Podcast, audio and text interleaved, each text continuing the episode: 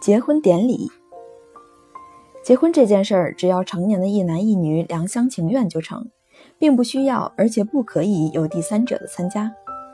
但是民法第八百九十二条规定要有公开仪式，再加上社会的陋俗，以及爱受洋罪者的餐桌西法，遂形成了近年来通行于中上阶级之所谓结婚典礼，又名文明结婚，游戏中之有文明新戏。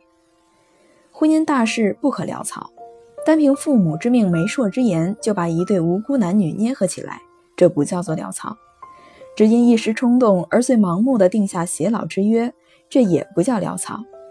唯有不请亲戚朋友、街坊四邻来胡吃乱叫，或不当众提出结婚人来证明正身，则则所谓之潦草，又名不隆重。假如人生本来像戏。结婚典礼便似戏中戏，越隆重越像。这出戏定期开演，先贴海报，风雨无阻；撒网收钱，顶会不辞。届时悬灯结彩，到处猩红。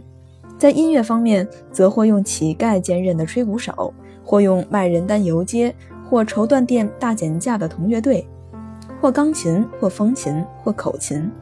少不了的是与演员打成一片的广大观众。内中包括该回家去养老的，该寻人正当娱乐的，该受别种社会教育以及平时就该摄取营养的。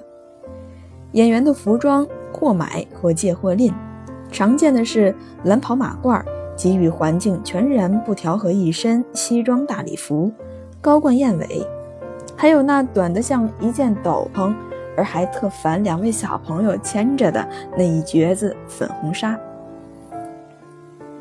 那出戏的尾声是主人的腿子累得发麻，客人醉翻三五倍，门外的车夫一片叫嚣。评剧家曰很热闹。这戏的开始照例是证婚人致辞，证婚人照例是新郎的上司或新娘家中比较拿出来最像样的贵妻，他的身份等于跳家官，但他自己不知道，常常误会他是在做主席或是在礼堂里的牧师。因此，他的职务成为善颂善导，和那些在门口高叫“正念喜，抬头观，空中来了福禄寿三仙”的叫花子是异曲同而同工。他若是深通国学，诗云子曰的一来，那就不得了了。在讲易经阴阳乾坤的时候，千杀的小朋友们就非坐地上不可。而在人从后面伸长颈子的那位客人，一定也会把其颈项慢慢缩回去了。我们应该容忍他，让他避其词，甚而至于违着良心的报之于稀稀拉拉的掌声。放心，他将得意不了几次。介绍人要是两个，仿佛从前的一男媒一女媒，其实是为站在证婚人身旁时一边一个，较有对称之美。介绍人宜于是面团，团一团和气，谁见了他都会被他撮合似的。所以常害胃病的、专吃平价米的都不该入选。许多容忍介绍人的常喜欢当众宣布他们只是名义上的介绍人，新郎新娘早已就，好像是生恐将来打离婚官司时要受牵连，所以特先自首似的。其实他是多虑。所谓介绍，是指介绍结婚，这是婚书上写的明明白白的，并不曾让他介绍新郎新娘认识或恋爱。所以以前的因误会而恋爱，和以后的因失望而反目，其责任他原是不负的。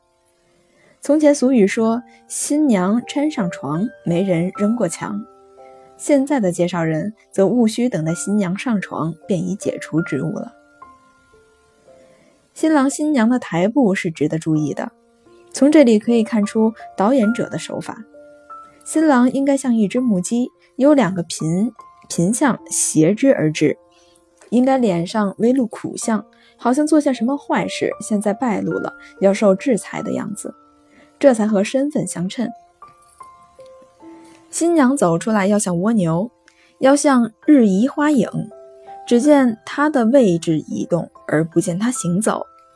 头要垂下来，但又不可太垂，要表示出头和颈子还是连着的，扶着两个煞费苦心才寻到的不比自己美的嫔相，随着一派乐声，在众目睽睽之下，由大家尽量端详。礼毕，新娘要准备迎接一阵天雨粟，也有掺杂粮的，也有带干果的，像冰雹似的没头没脸的打过来，有的在额头上被命中一颗核桃的，当时皮肉隆起，如舍利子。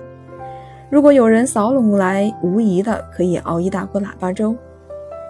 还有人抛掷彩色纸条，想把新娘做成一个茧子。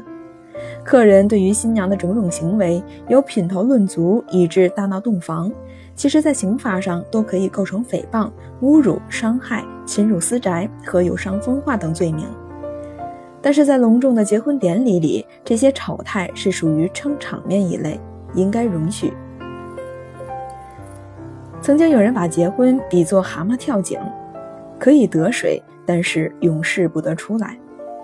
现代人不把婚姻看得如此严重，法律也给现代人预先开了方便的后门或太平梯之类，所以典礼的隆重并不发生任何担保的价值。没有结过婚的人把结婚后幻想成神仙的乐境，因此便以结婚为得意事，甘愿铺张，唯恐人家不知。更恐人家不来，所以往往一面登报一切从简，一面却是倾家荡产的精致喜颜以为诱饵。来观婚礼的客人，除了真有友谊的外，是来签到、出来看出钱看戏，或真是双肩成一会的前来就食。我们能否有一种简便的、节俭的、合理的、愉快的结婚仪式呢？这件事需要未婚者来细想一下，已婚者就不必多费心了。